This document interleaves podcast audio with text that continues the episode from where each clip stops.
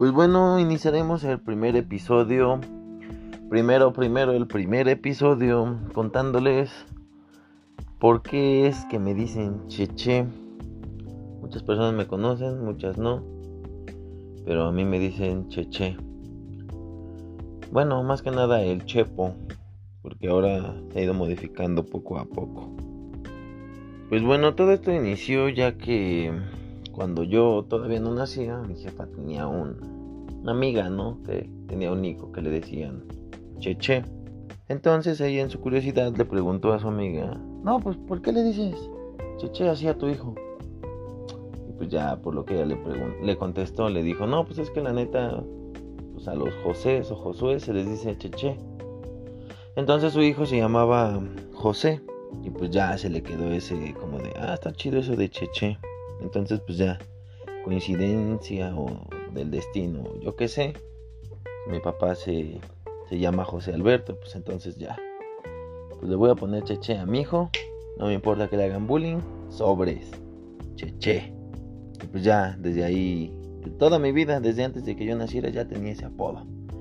De Cheche, entonces pues ya a lo largo del tiempo pues me he acostumbrado a que me digan chechecito y pues está chido, a mí no me enoja, siento que es algo diferente a la a los a las demás personas. Y pues otro ya en la escuela y todo eso, un profesor que venía de Tepic Nayarit nos preguntó, "No, pues cómo cuáles son sus apodos y la y la chingada." Y pues ya yo le decía, "No, pues me dicen Cheche." se sacó de pedo y dice, cheche. En mi. De donde yo soy, eso significa caca de pato. Entonces, no, pues ya, en medio de todo el, salón y enfrente de todos, pues todos empezaron a carcajear. Entonces, pues ya desde ahí se me quedó el apodo de caca de pato también.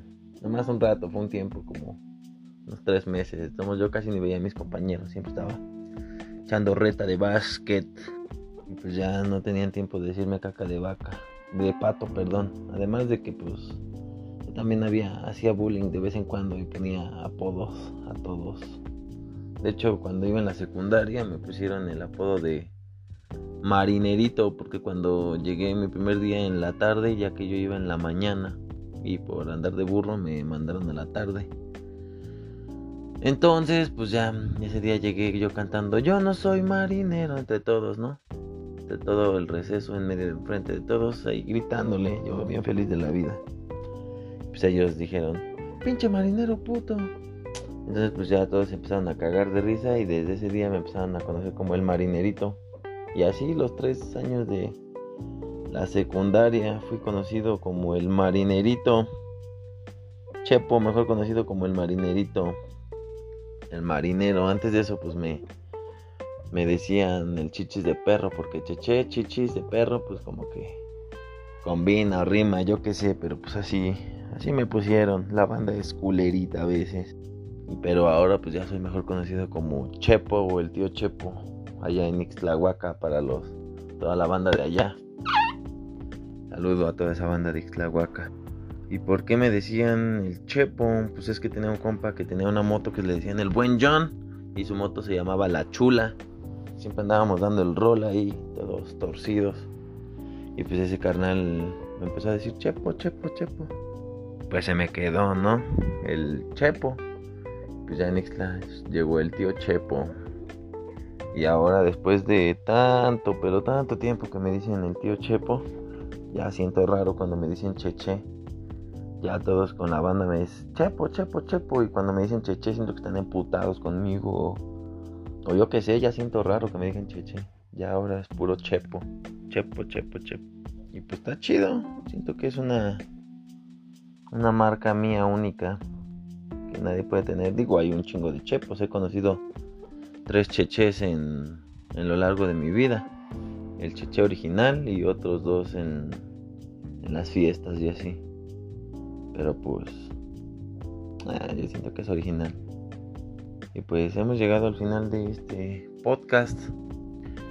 O el día de hoy no tengo invitados, pero procuraré tenerles un, invitado por lo regular siempre.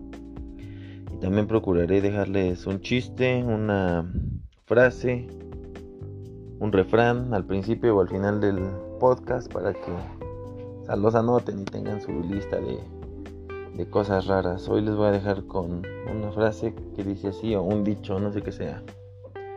Incluso en la... No confíes en nadie porque incluso cuando llega la oscuridad, tu, la, tu sombra también te deja. Así es que, ya saben.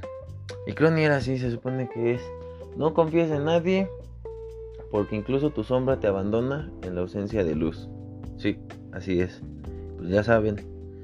Rífense, sean felices y yo soy Chapo el sujeto y los quiero ver triunfar.